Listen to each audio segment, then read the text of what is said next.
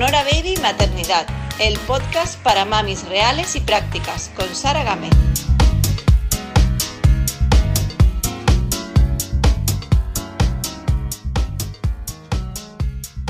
Muy buenas, bienvenida un día más al podcast de Sonora Baby Maternidad, a una entrevista más con una invitada de lujo, que estamos aquí virtualmente, pero bueno, yo la siento muy cerquita, ya está en Madrid, yo en Andalucía. Y bueno, Gema, ¿qué tal? Pues hasta aquí, uh, que parece que ha, ha un poco el tema del calor, así que estupendo. Perfecto. Bueno, os la presento un poquito. Eh, ella es Gema Cárcamo, es madre de dos parejas de gemelos idénticos, amamantados, eh, los cuatro, consultora certificada internacional en lactancia materna, es autora de Gemelos al Cuadrado, eh, es, está bueno, dedicada a la lactancia, a la maternidad de gemelos es licenciada en, Ciencias de la Información por la Universidad Complutense de Madrid. Bueno, es técnico en cuidados auxiliares de enfermería, es multiemprendimiento, es muchas cosas, es una mujer eh, multitasking, multitodo, porque la verdad es que vale millones Gema. Y bueno, como ves, Gema tiene un amplio currículum, además de una familia excepcional de dos pares de gemelos. Es por ello que no podía dejar pasar la oportunidad de tenerla en el podcast para conocer su experiencia como mami múltiple, que me parece súper interesante, y también para que nos cuente un poco sobre la lactancia materna, que es a lo que está dedicada y de lo que sabe mogollón cuando, sobre todo cuando hay más de un bebé, que es lo más complicado también a veces. Gemma, encantada de tenerte conmigo charlando un ratito y muy bienvenida y sobre todo muchas gracias por dedicarme este tiempo. Nada, es un placer como, siempre hacer este ahora crossover, ¿no? pues, en un momento estuvo Sara en mi podcast, hoy estoy yo en el suyo. Estupendo, encantada. Sí, y, y, bueno, y más, y más cosas que haremos juntas, estoy segura. Gemma, me... Yo creo que tenemos, tenemos tema. Sí, tenemos, tenemos muchas cosas en común. Gemma, me gustaría que empezáramos por hablar un poquito sobre, vamos a ver, por el principio, ¿cómo fue tu reacción cuando tú te enteras, así años atrás, de que estás embarazada de gemelos, la primera vez que te enteras de que estás embarazada de gemelos? Bueno, pues eh, como muchas madres, pues todo un shock, porque aunque tuviera ciertos antecedentes que mm, desconocí hasta que me enteré de que estaba embarazada de dos, eh, siempre es como una especie de shock, ¿no? Y la verdad es que sí, lo sentí como un shock, como un, wow, ¿no? No me lo esperaba, ¿no? La primera reacción fue eso de alegría y de, y de no sé, es una, una sensación extraña, ¿no? De, de satisfacción, de orgullo. Y luego ya un poquito más adelante, ya cuando salimos de, de la consulta, pues un poco ya casi ya pensando ¿no? en otras cosas, ¿no? preocupaciones o preguntas, más que preocupaciones eran preguntas, ¿no? Sobre, uff, ¿y ahora qué es lo que viene a continuación? y todo esto. Que, bueno, pues todavía no habíamos investigado nada de gemelos, con lo cual, pues tampoco sabíamos muy bien qué significaba esto de, de ser madre de gemelos y qué podía pasar, ¿no? Pero sí fue un, un, shock y luego, pues es una mezcla un poco de, de sentimientos un tanto extraños. ¿Y eso fue, cuántos años tienen eh, tus gemelos los mayores? ¿20? Ahora mismo los mayores tienen casi 20 años, en octubre cumplirán 20 añitos, y los más pequeños tienen unos 15 años aproximadamente. Entonces, eh, bueno, ¿y cuándo fue? ¿La segunda vez? ¿La segunda vez que te, que te enteras de que estás también de gemelos? Eso ya debió ser tú, que, no sé, eh, ¿hay que sientes nervios, alegría o, más bien decir, jolín, otra vez? ¿No puede ser, no voy a poder con cuatro? ¿O cómo, qué te planteaste? Pues la segunda vez fue también más, yo creo que fue todavía más shock. Porque sí que ahí sí sabíamos que podíamos debutar otra vez con dos. De hecho, nos avisaron los médicos que podían ser incluso eh, gemelos o trillizos algo que me costaba un poco entender porque eran los mayores habían sido gemelos idénticos y bueno, sí que había leído algo acerca de que podía repetirse con mellizos, con los gemelos dicigóticos, pero no con los gemelos idénticos. Y la verdad es que no, no me lo esperaba, además fue más pronto que con los mayores, fue además por una amenaza de, de aborto y me tocó vivir la noticia sola. Así que la primera reacción fue de, no de tristeza ni, ni tampoco, más bien de preocupación, no sé cómo decirte, más bien preocupación. Mm, Porque... Es sí, que no, te iba, te digo que... te iba a preguntar porque has mencionado algo que, que no sabía, entonces el, tenías una amenaza de aborto al principio del embarazo, entiendo, y ahí es cuando descubren que vienen gemelos, ¿no? Efectivamente, yo era la segunda visita que, que iba al hospital y esa vez me hicieron ecografía y además confirmaron que eh, estaba embarazada, si acaso pues había sido una falsa, un falso positivo. Ya me había pasado en una ocasión antes de tener a los primeros gemelos y entonces repitieron la prueba para confirmar que había gestación, luego realizaron una vez que vieron los resultados la, la ecografía y entonces ahí fue cuando me, me dieron la noticia eh, sola y me dijeron que venían gemelos monocoriales y monoamióticos. Que yo creo que fue en definitiva lo que más me asustó y lo que me hizo reaccionar a lo mejor así. Mm. Claro, porque también este, el, este, perdona mi ignorancia en esto, porque claro, yo tampoco, yo me lío un poco, ¿eh? Todavía con lo de, de los tipos de gemelos, ¿no? Estos son los que están en la misma placenta, pero en distintas bolsas, ¿no? En este caso no, la mono mono se refieren a, a mono de una sola Ajá, placenta monocorial ajá. y monoamniótico de una sola bolsa. Amnios es la bolsita amniótica, entonces era, en principio el diagnóstico fue de monocoriales monoamnióticos. Vale, entonces, Pero- que son los que, los que más comparten, claro, entonces por eso son los de más alto riesgo, ¿no? El embarazo más alto riesgo porque son los que más comparten, si no me equivoco, ¿no? Sí, bueno, todos los monocoriales tienen más o menos un mayor riesgo en cuanto están compartiendo la misma placenta y hay conexiones ahí entre las placentas de arterias, venas, de como cierta comunicación de sangre entre los bebés. ¿no? Es lo que más puede preocuparnos de la gestación eh, que comparten placenta. Y cuando comparten la bolsita el riesgo se ve un poco aumentado porque los dos bebés están en el mismo fluido y al estar más libres, los cordones umbilicales se pueden entrelazar. Por eso que estos gemelos normalmente siempre nacen por cesárea y un poquito antes de lo previsto para evitar que se enlacen más los cordones y pueda haber problemas en el parto. ¿Y a ti cómo fue tu- tus embarazos? ¿Cómo fueron? ¿Hubo algún problema de así de em, transfusión feto-fetal, alguna cosilla de estas? ¿O eh, llegaron a término? ¿Luego cómo fue el parto? Cuéntanos un poquillo. La primera gestación fue la más complicada, porque la segunda fue todo después de superar la, el riesgo que fue un hematoma en la placenta que, que se recuperó pronto, eh, fue un, vamos, un camino de rosas comparado con el primero. Eh, la primera vez, mm, pues empezamos ya con eh, dificultades para ver un crecimiento igual de los dos bebés. Ya en el segundo trimestre, eh, cuando ya me derivaron al, al especialista, al, al hospital, porque estas, este tipo de gestaciones normalmente las llevan en los hospitales, en las unidades de riesgo o de fisiopatología fetal. Y a mí me lo llevaron muy pronto, así que vamos, me dieron la noticia que fue sobre la semana 12 o por ahí. Luego ya la primera cita con el hospital fue enseguida y ahí ya empezaron a ver, bueno, pues había un bebé un poco más grande que el otro, pero bueno, que irían vigilando que no, eh, que no hubiera pues esto, el tema de la transfusión feto-fetal, eh, sobre todo, que es el, el- el riesgo mayor que corren este tipo de gestaciones. Afortunadamente en ningún momento eh, se dio la situación, fueron más bien bebés que crecieron con una discordancia de peso porque cada uno tenía un trocito de placenta más grande que otro. Entonces, el, el problema fue ese, que uno era mayor que otro y era bastante mayor de- que otro. Al final del parto eh, descubrimos que era pues como casi un kilo la Jolín. diferencia entre ambos bebés. Mucha diferencia para unos bebés tan pequeñitos.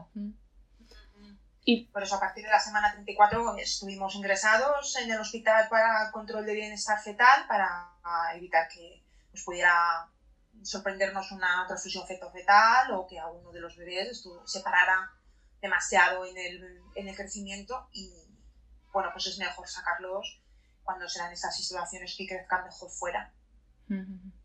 ¿Y luego los partos fueron cesárea o fueron partos naturales? El primer parto eh, fue una inducción. En principio los dos bebés estaban de cabecita, que es buena- una buena presentación para, para hacer un parto vaginal con, con gemelos. pero las inducciones del parto en, gemelos algunas veces, bueno, la mayoría de las veces no, no acaban bien, como en la mayoría también de los partos singletons, la probabilidad bastante alta de que acaben cesárea, porque de alguna manera no estamos de parto, o sea, no tenemos, eh, no estamos maduras ¿no? Para, para, iniciar el parto y cuestan. Entonces, que estuve casi dos días de parto y al final fue una cesárea porque, el parto eh, eh, se estancó. Bueno, ellos, el, el, diagnóstico fue que era un parto estancado, un parto que no, no, no había buena progresión, aunque hubo una dilatación completa. El problema no sé por qué pusieron eso en el, en el informe, porque el problema, según parece, fue que uno de los bebés no estaba apoyando bien. Y no, yo creo que tampoco quisieron arriesgarse mucho más, llevaba mucho tiempo y bueno, pues fue más fácil hacer la cesárea y así acabó. Entonces la segunda, el segundo parto fue cesárea, yo creo que un poco también por, por el tema de, de, que bueno, la anterior era una cesárea y esta vez los bebés venían más grandecitos y siempre me había dicho el ginecólogo que bueno, se, miraría si se puede hacer un parto vaginal si el peso lo, si el peso lo, lo justificaba. Y el peso lo justificaba eh, más, para él era que, estuvieran bebés más pequeños que, que grandes, ¿no? Para facilitarlo. Pero bueno, al final de, de, todo, uno de los bebés se dio la vuelta y se puso de nalgas, así que tampoco ayudó mucho la situación, acabó siendo necesaria también. Bueno, y luego, ya cuando ya son más grandecitos los niños, a ver, ¿cómo es la crianza de cuatro niños? Esto a mí me deja cuatro niños, dos pares de niños de la misma edad, o sea, dos y dos. ¿Cómo, cómo es esa crianza? Tiene que ser una locura, ¿no? Tu casa, sobre todo cuando eran más chiquitos.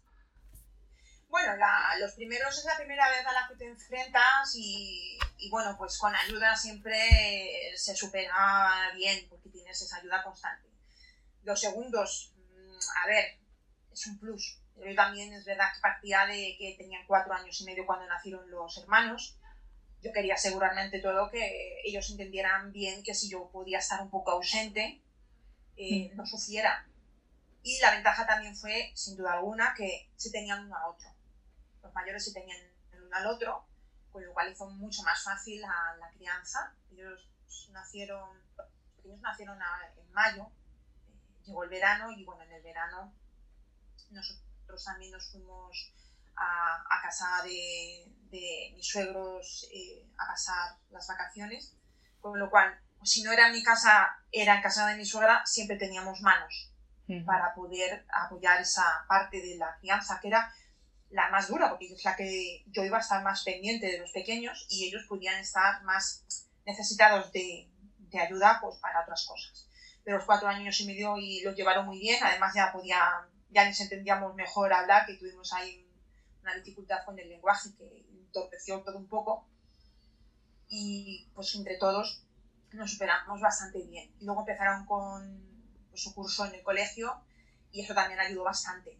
Yo, mi madre venía a casa, se quedaba con los bebés cuando yo les había dejado de, de dar una toma de, de, lactancia, me bajaba con mis hijos a llevarles al cole, a lo mejor iba a comprar un poco por caminar también subía ya me dedicaba plenamente a, a los cuidados de los peques que tomaban mucha teta.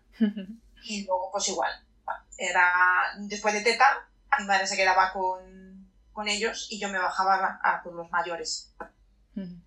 Y bueno, pues yo me arreglé, me arreglé bastante bien. Yo creo que la gestión, depende de cómo llevas la gestión de la lactancia, que sin duda lo que más te insume de tiempo y el apoyo que tengas, tienes tiempo incluso para por la tarde prestar atención a, a los mayores. Es cuestión de organizarte, ¿no? Un poco con ellos. ¿No? Sí, bueno, organización y priorizar eh, lo que es más importante en cada momento. Y, la ayuda fundamental.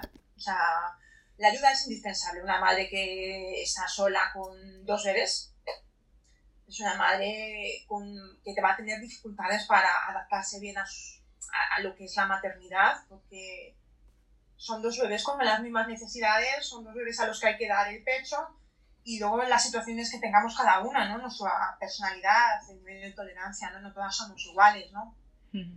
Así que no...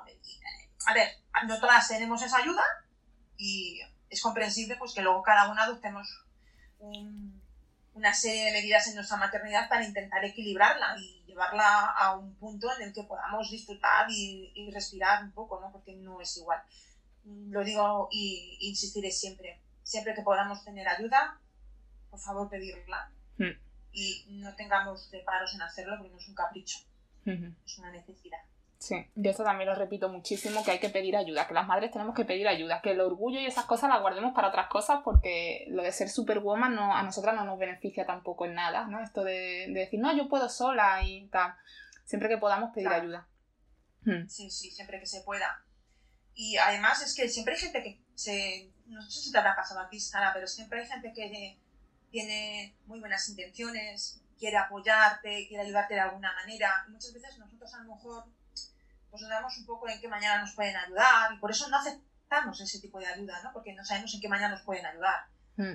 Es cuestión de preguntarles y, cómo crees que me podrías ayudar, ¿no? O, darles ideas, pues mira, sí, necesitaría esto y esto. ¿Tú crees que hmm. me podrías ayudar con esto? Porque muchas veces desconocemos dónde tenemos la ayuda y a lo mejor la tenemos al lado de nuestra casa y es una vecina encantadora que te pasa un, un plato de comida. Sí. Sí, yo esto también lo digo, lo digo mucho, que es verdad que a lo mejor no, no, todas tenemos a nuestra madre cerca, ¿no? Que a mí me ha pasado cuando tuve, tanto en el primero, que yo estaba en Barcelona y, y mi madre estaba en, en, Málaga, con lo cual mm, yo estaba bastante sola, y con, los, con las segundas también, pero siempre hay alguien que te puede echar una mano, siempre lo que tú dices, o una vecina que a lo mejor te haga... A mí me, mis vecinas me han pasado calditos de invierno en tuppers, porque es verdad que todo se agradece y, la gente tiene... Y muchas veces si no te ofrecen ayuda, pues la, tampoco se nos tiene que caer la cara por, de vergüenza por pedirla por decir, oye, mira, me, me puedes echar una mano, me puedes mirar un momento a los niños mientras yo, yo qué sé, me ducho, me lavo el pelo y me, y me arreglo un poco, lo que sea. Pero lo de, o si no, buscar una tribu. Que seguro que hay más mamis donde tú estás viviendo que, que, que te, te, pueden echar una mano y tú echarlas a ellas, o simplemente la compañía, ¿verdad? Claro. Eh, la, las madres no tiene que ser necesariamente una tribu de, de, madres de gemelos. Algunas veces resulta que tenemos amigas que tienen niños de la misma edad que nuestros, por ejemplo, nuestros mayores. Pienso, por ejemplo, una madre como yo que tenía pues, hijos más mayores a los que a lo mejor se pueden aburrir, ¿no? Bueno, los míos se tenían uno a otro, pero algunas veces no tienen, los mayores no tienen otros niños con los que jugar.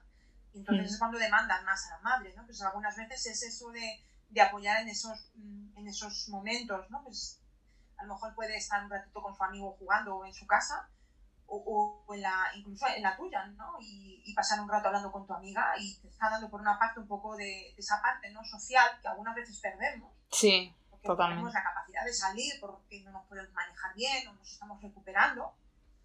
o, como siempre, ¿no? Esto de salir a la calle con los niños, que siempre da un poco de miedo salir con los dos bebés a, la calle, ¿no? Pues sales a los dos bebés y, siempre sales con, con, alguna amiga más que tenga eh, niños y por lo menos vas acompañada. No eh, es eh, mala idea. Sí. Hacer tribu. Y, y muchas hacemos tribu ya es más fácil con WhatsApp, con el teléfono eh, en la preparación del parto mm, podemos quedar con otras madres. Claro. O sea, hay muchos sitios también luego donde puedes conocer mamis, ya no solo las mamis de la guardia, si es que los llevas a la guardería, o en el, como tú has dicho, esa es muy buena idea, en la preparación al parto conoces a otras madres de la zona, que van a ser madres además más o menos en la misma fecha que tú. Entonces sí podemos hacer, y luego es, y evitamos así un poco el sentimiento este de soledad que tenemos muchas veces las madres, que parece que solo estamos con nuestros niños todo el día en casa y lo mucho, como mucho vamos a la compra y, y no hablamos con otras personas de nuestra edad, sino que nada más que con niños. Y este sentimiento de soledad hmm, hay que sociabilizar, porque si no perdemos esa parte y el ser humano necesita sociabilizar. Se pueden hacer muchas cosas.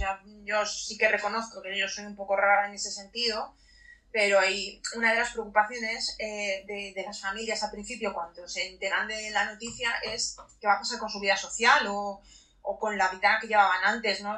¿Cuándo van a recuperar la normalidad? ¿no? lamentablemente la respuesta es que nunca vamos a recuperar la normalidad porque tu vida ya no va a ser nunca igual. Totalmente. Eh, yo creo que incluso yo ahora en la situación en la que estoy con los, con los chicos mayores y tal, dices, bueno, has, recuperado la normalidad, ¿no? Todavía no he recuperado la normalidad, todavía tengo mis eh, preocupaciones con mis hijos, todavía ellos tienen que superar eh, pues etapas en su vida que son importantes y que necesitan mucho apoyo.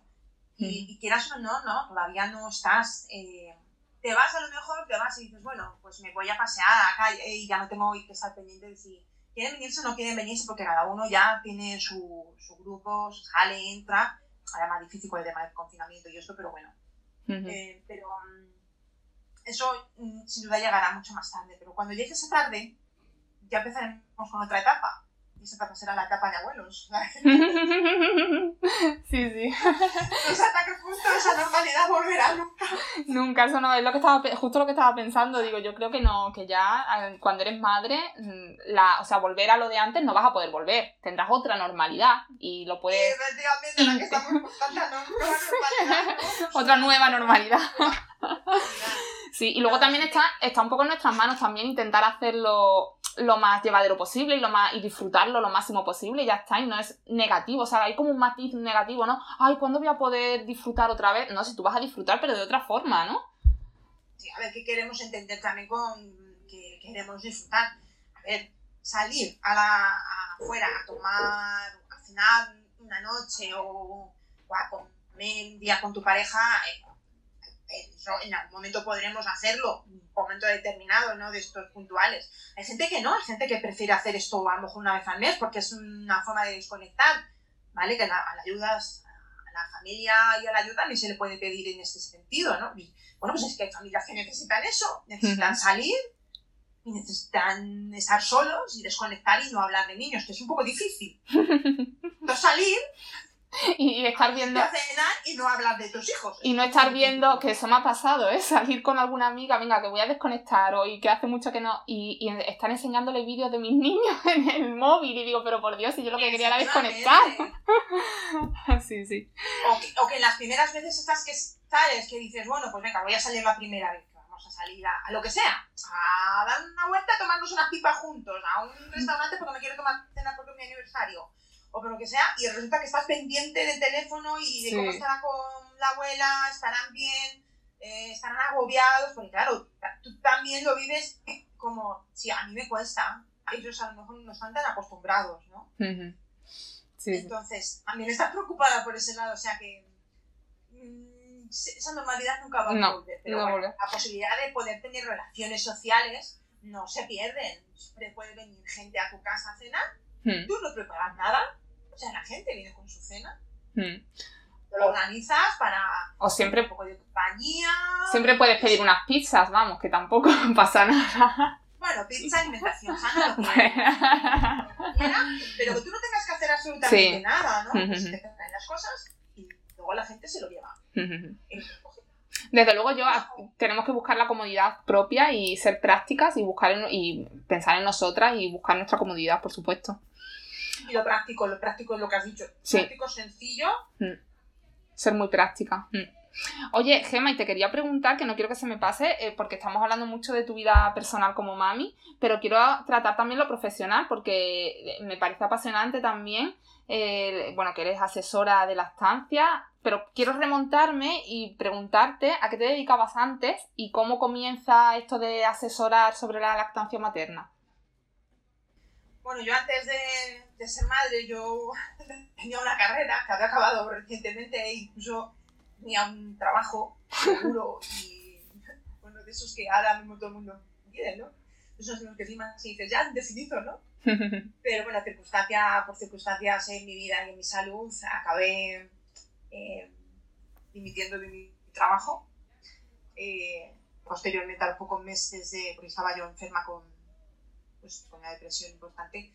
Cuando me recuperé me casé y no, no, no volví a, a, pensar en reiniciar el trabajo, sino en aprovechar el, que el tiempo lo tenía ahora a mi favor y que era joven, en tener a mis hijos. Entonces, ah, por supuesto, no pensaba en tenerlos en donde sé. Pensaba en tener los hijos como lo hace todo el mundo. De uno en uno. Pero estas cosas no las decides tú. Y, y así llegó, ¿no?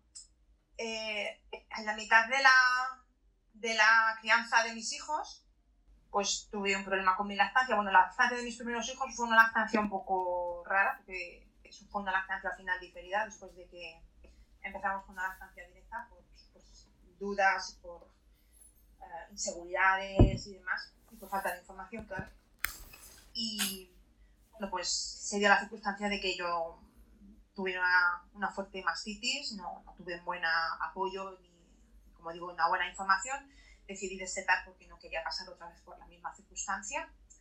Y a partir de ahí pues empezaron algunos problemas de salud en mis hijos que empezaron a mostrar intolerancia, bueno, no intolerancia, alergia a las proteínas de la leche de vaca y no acabamos de diagnosticarlo hasta meses después, muchos meses después.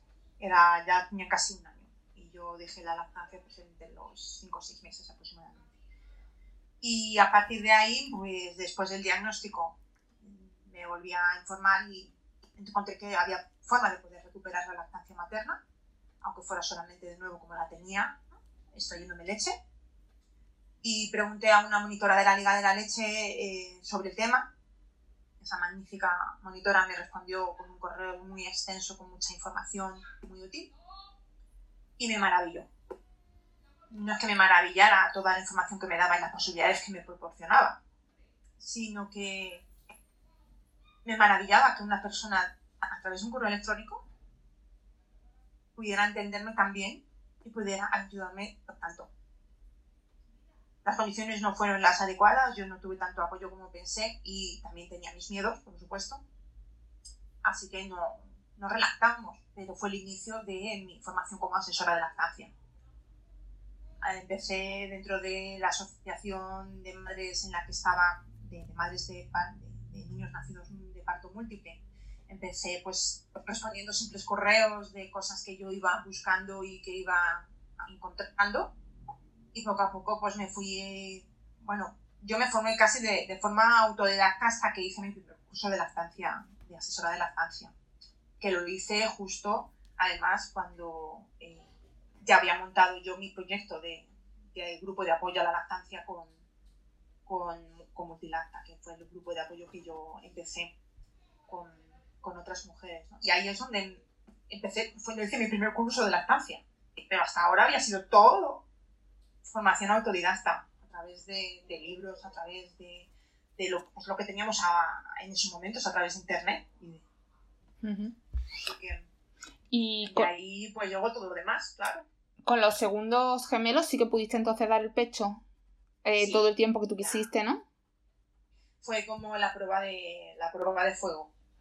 Después de la teoría había que ponerlo en práctica. Entonces fue como algo que dices, bueno, no sé si es casualidad de la vida o qué. Pues es que estaba esto pronosticado para que fuera así, pero bueno, se dio esa circunstancia y yo estaba mejor preparada. Tenía, llevaba ya cuatro años formándome como eh, asesora de lactancia y claro, tenía las herramientas para poder hacerlo. No fue una cesárea y quieras o no, hay cierta separación y hay hubo situaciones que, que pueden dificultar el inicio. Yo tenía mis herramientas y desde el principio pues puse a mis bebés al pecho, no quería que les dieran suplementación de si no, era necesario, estaba muy pendiente del agarre, consultaba con mis colegas, con, pues, con otras asesoras o con otras eh, personas que conocía del mundo en el que me haya metido y, poco a poco pues mi lactancia se fue haciendo, mm. Incluso con las dificultades que fueron apareciendo, claro. Pero lo, lo fui superando y fue toda una lactancia directa. Prácticamente los pequeños no, no tomaron leche en biberón mía, eh, salvo la, la, leche que me sacaba cuando empezaron un, poco el tema de la escuela infantil a los 18 meses. Y, y entonces yo me sacaba un poco más que nada para mantener la producción de leche, porque lo, realmente ellos no lo necesitaban. En la guardería comían otras cosas, eran ya 18 meses, tampoco estaban tanto tiempo. Mm. Y era, era complicado, o sea, meter ahora un biberón o un vasito, comían otras cosas, podían mm. comer yogures, podían comer otras cosas en la guardería. Así que en ese sentido no tuve que llevar nada. y, y, fue fácil, fue, fue muy fácil. Y cuatro años y medio felizmente. Una, cuatro años y medio, genial. Oye, Gemma, y una cosa, una de las dificultades que yo creo que cuando eres mami múltiple em, te encuentras eh, para dar el pecho a gemelos o mellizos es que normalmente eh, siempre están unos días al principio en, la incubadora, o bueno, separados en cierta forma de ti, o, uno o ambos. Eh, esto tú dices que tenías herramientas para solucionarlo, ¿cómo lo solucionabas? Porque a mí me pasó y yo también en el hospital me, dieron las herramientas ellos, las enfermeras, que les doy las gracias, mm, para que no, para que no, no entrar con la leche de fórmula, sino que hubiera un buen agarre, incluso aunque una de las chiquitas estuvo tres días sin que yo pudiera ni tocarla. Entonces, ¿cuáles son las herramientas? Quiero que, que tú nos digas cuáles son las herramientas que, que hay si pasa esto. Pues mira, em, lo importante es el contacto piel con piel, o sea que podamos desde el principio tener ese contacto piel con piel con nuestros bebés para poder em, saber de qué son capaces, ¿vale? Entonces, una de las cosas que yo eché más de menos con el nacimiento de mis hijos, que fueron los que eh, fueron a la incubadora. y, yo eché de menos, y yo sabía ya del método, del método madre canguro, y, me sorprendió que en el hospital no supieran nada de esto o que no lo aplicaran, ¿no? La cosa es que yo me quedé así, con un bebé dentro de la incubadora, con otro amamantándole, pero el de la incubadora, como era tan pequeñito, era un kilo y medio con 37 semanas de gestación, así que era como un bebé de 32 semanas eh, en, peso. Y no me lo dejaban sacar, así que había que sacar leche para dar a este bebé. O sea, por una parte tenemos un cuidado canguro que habría sido fantástico, maravilloso para mi bebé, que podría haber yo conocido lo que sabía hacer, si sabía agarrarse al pecho y además facilitar que a mí me saliera mejor la leche. y, luego se había que sacarse leche, porque obviamente la mayoría de las veces hay que sacarse leche porque los bebés son pequeños o tienen dificultades para la succión porque no son totalmente eficaces, incluso no tienen capacidad de succión, porque hay bebés prematuros que no tienen capacidad de succión todavía. Una succión por lo menos mm, que se agarren, no que tengan interés. O sea que a bebés que les cuesta un poquito más. Y luego están los que se agarran, pero bueno, pues lo hacen todavía pues porque son, eh, tienen las estructuras que no, no facilitan que, que, puedan agarrar el pecho y mantenerlo como lo hace un bebé a término. Entonces, la, la, extracción de leche viene a ser una, una, herramienta importantísima para mantener la producción de leche alta y además hacer que el pecho trabaje bien durante estos primeros días que son fundamentales. El pecho necesita en estos primeros días que le demos mucho trabajo, porque es lo que espera, los que esperaría de tener con bebés pequeñitos, que estaría mamando prácticamente cada hora, unos pocos minutos, ¿vale? Y esto es lo que el pecho espera, que le demos caña. Porque es como eh, se pone a, a, a, trabajar y además es cuando nosotras vemos también si está funcionando bien, si nuestro pecho funciona bien. O si hay que hacer alguna cosa. Así que la extracción de leche que se hace normalmente con sacaleches, son máquinas preparadas para hacerlo, pues es fundamental. Yo también explico a las madres el tema de, la extracción manual con las manos, el ordeño manual, porque en ocasiones al principio con el calostro es mucho más fácil sacar el calostrillo con, la extracción manual y luego ya ponerle sacaleche, ¿no? Y nunca sabes cuando eh, la luz se va y estas cosas, o te pilla afuera y no tienes un sacaleches y de repente no puedes llegar a casa y te esté congestiona el pecho y necesitas extraer un poco de leche pues en cualquier baño, te puedes sacar un poco con las manos, te quedas aliviando y puedes continuar, ¿no? Así que son dos herramientas súper importantes. La extracción de leche, tanto con la máquina como manualmente, la de neonatos tiene que, tiene que haber. Y por lo, por lo tanto, también el conocimiento del, del, personal de cómo realizarla y de cómo enseñar a a hacerlo.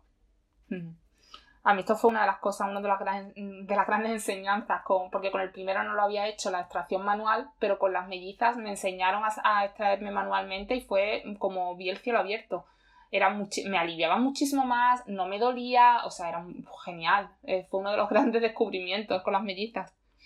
Además, te mm. permite conocer tu cuerpo, o sea, la mejor manera de tener contacto con tu pecho y saber qué es lo que hay dentro y lo que sientes debajo de, por debajo bueno, siempre hay que continuar también la evaluación del pecho todos los meses mm, como método de, prevención del cáncer de mama. Así que te permite también conocer lo que es normal si aparece algo que no es normal. Sí, de hecho, ahora que lo dices, yo, gracias a esto, eh, descubrí un bulto debajo de la sila que tenía que me pareció súper extraño y que no me parecía que fuera un conducto congestionado. Y, bueno, ya me hice en el momento y tal, sí, resultó ser un conducto congestionado de leche y, ya está, se, se, alivió. Pero gracias a esto, es verdad lo que dices, te descubres tú muchísimo mejor tu cuerpo y lo que te pasa y lo que no, lo que es normal, lo que no, todo. Claro, mm. los conductos es que llegan, la glándula mamaria puede llegar a toda la parte de la sila. Claro, yo no lo sabía y yo me asusté un montón. Sí, sí. Sí, asusta bastante. Luego con la subida de la leche, además, eh, hay una dificultad añadida, que es que no puedes ni bajar los brazos.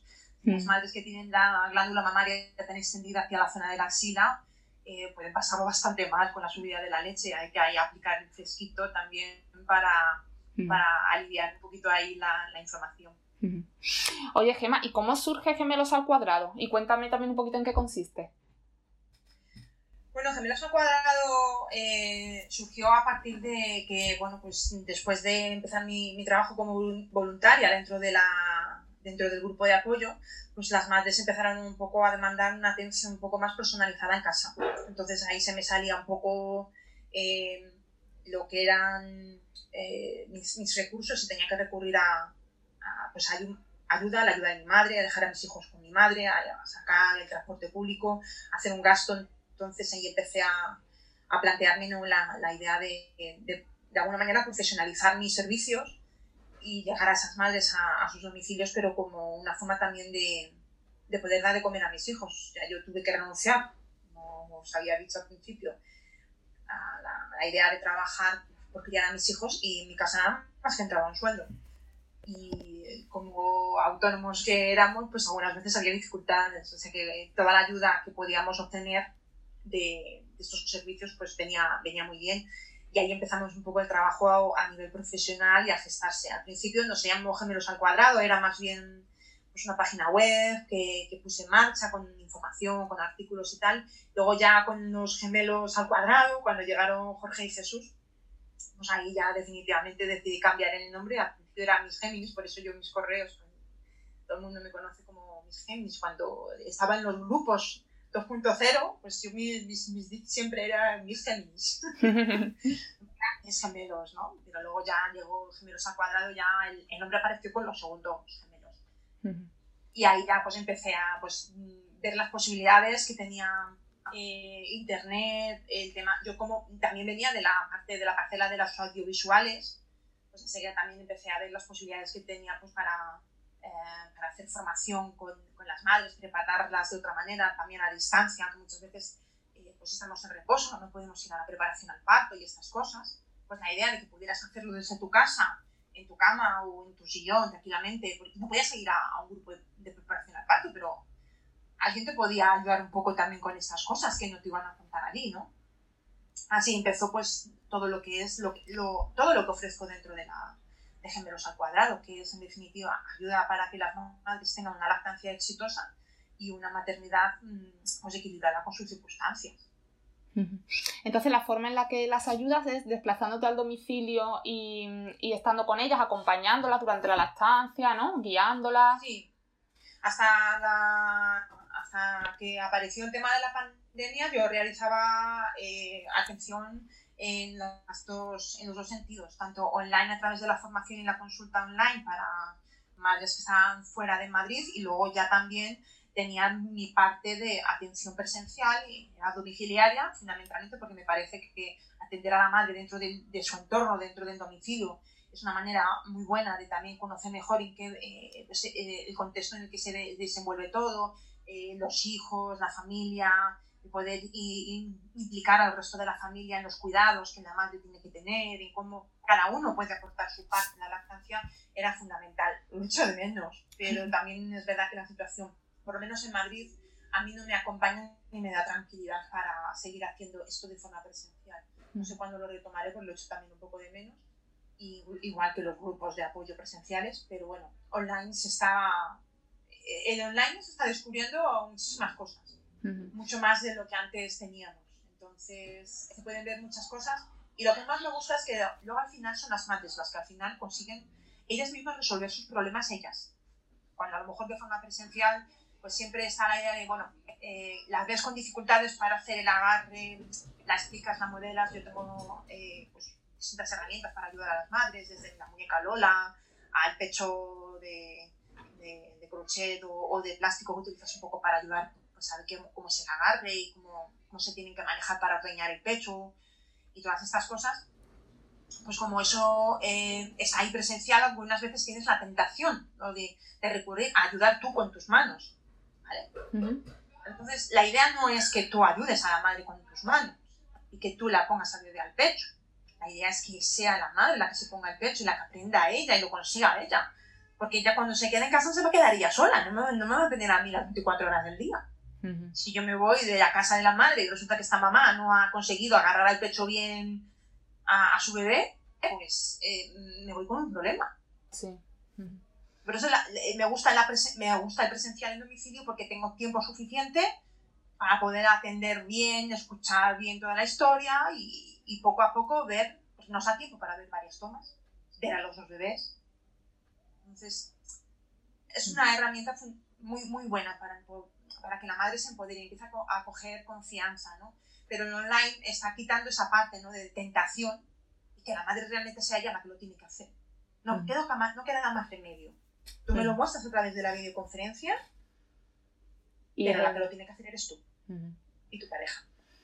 Gema, y en estas visitas que hay, en esta, desde tu experiencia de haber visitado tantas familias para ayudar a, a las mamis, eh, ¿te encuentras quizás que hay, aparte de, los problemas físicos que puedan surgir, ¿no? De problemas después que cueste agarrar o de la mastitis y todas estas cosas, puede haber también problemas como psicológicos en las mamis, que ellas piensan que no pueden o que la familia está en contra o que la pareja eh, no la ayuda, no sé, ¿de este tipo de problemas te encuentras o no? Pues en la mayoría. Sí, ¿verdad?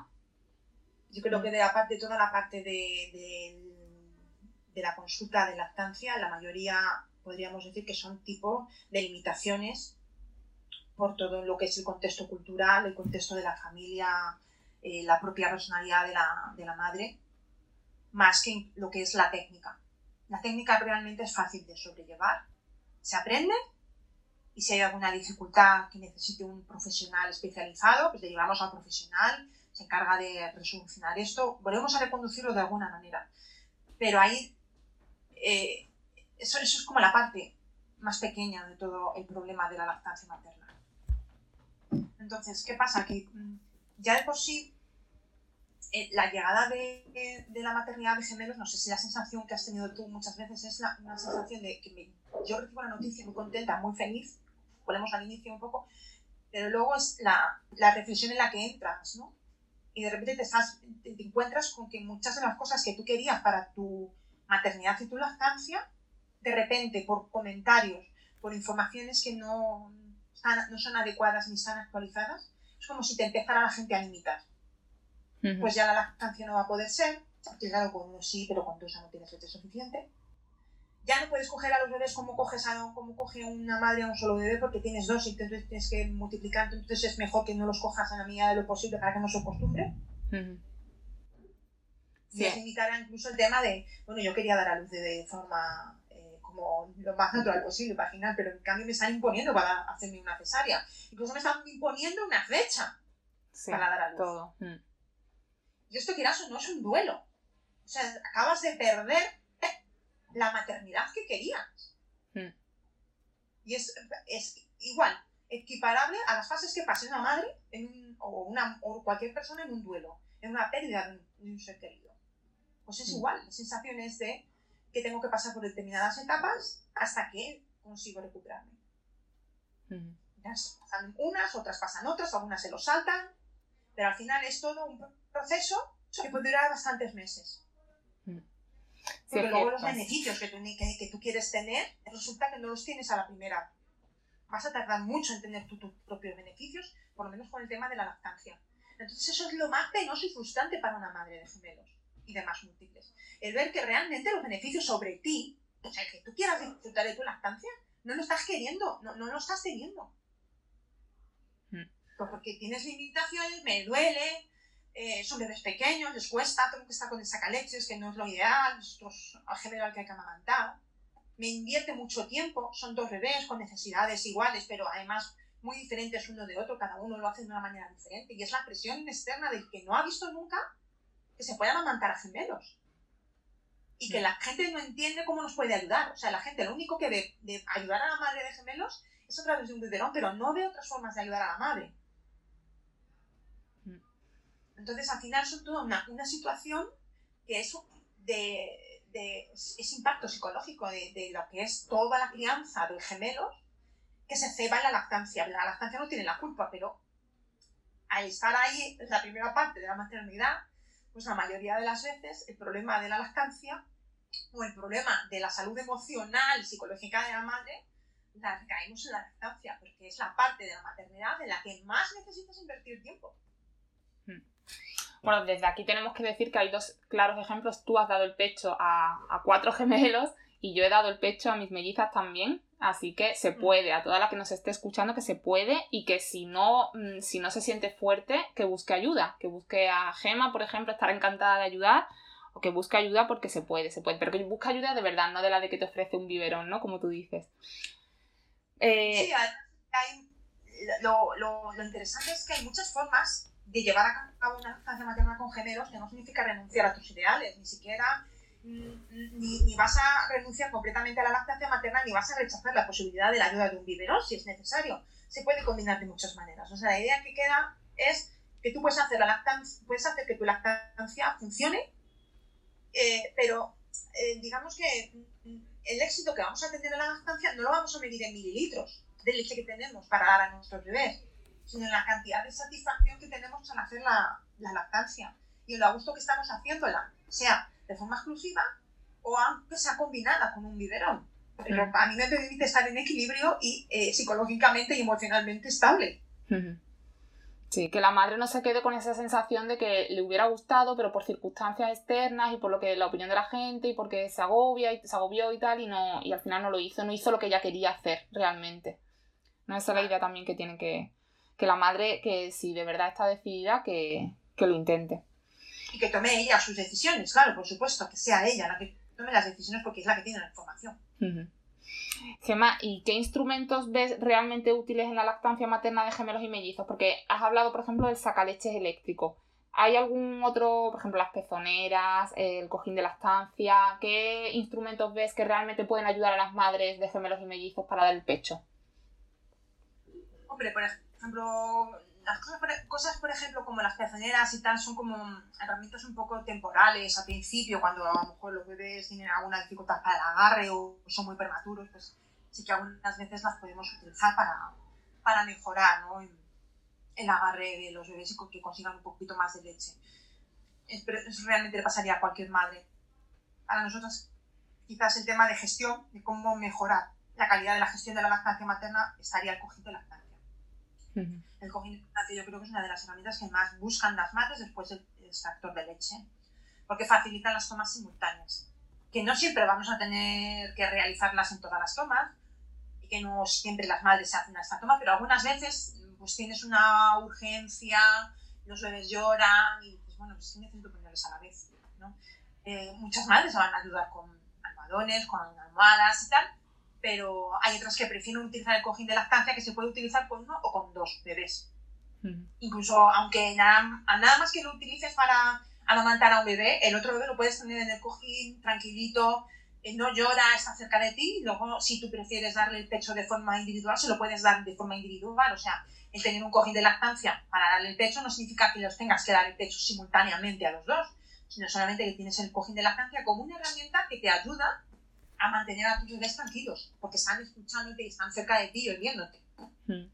Yo iba a añadir eso, sí, porque no solo para dar el pecho, incluso aunque no estés dando el pecho a ninguno de ellos, pero a mí me ha pasado que se ponían las dos, yo estaba sola, he estado mucho tiempo sola con ellas, y se ponían a llorar a la vez y el cojín me facilitaba sentarme en el sofá, ponerme a cada una a un lado, cerquita mía, cerquita de mi cuerpo, y ya con eso se calmaban las dos y yo estaba sentada mm, tranquila, cómoda.